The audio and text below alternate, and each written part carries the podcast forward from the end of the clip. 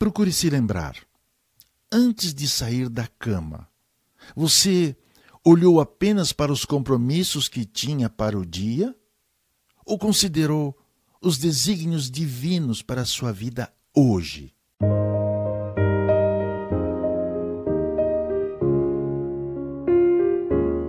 Essa é a primeira atitude de qualquer sacerdote do Criador Divino. Quem tem mais idade aprende a olhar para cima e perceber se vai chover ou não. Se fará frio, calor, onde está ou para onde vai. A meteorologia avisa. Você verifica? Você confia?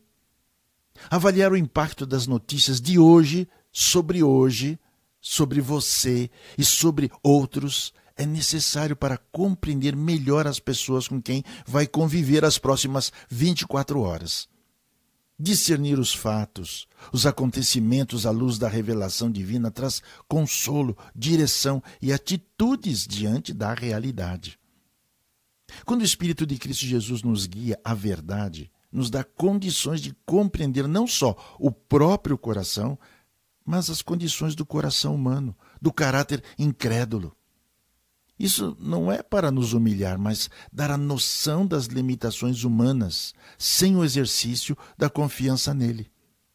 Ao invés de se aborrecer com quem lhe adverte de algum erro ou desvio, entenda como orientação divina. Receba a correção ao invés de se esconder na irritação.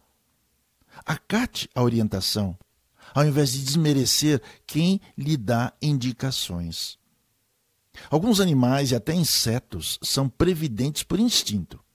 O ser humano precisa procurar e exercitar essa capacidade. Ela vai além do mero instinto. Trata-se de uma capacidade de natureza espiritual, desenvolvida em uma relação com o que é sobrenatural.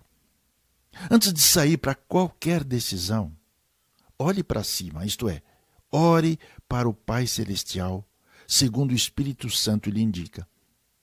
Permita que a sua capacidade de entender o que acontece seja renovada pelo Espírito de Deus e não pelo Espírito do mundo, que ora traz medo, ora anestesia os seus temores com o senso de um consolo mentiroso. É assim que suas atitudes também terão valor eterno. Meditar na palavra de Deus escrita é a base de entendimento, de orientação divina para a sua vida. Percebe? Você pode fazer diferente do que normalmente faz quando olhar para cima antes de sair.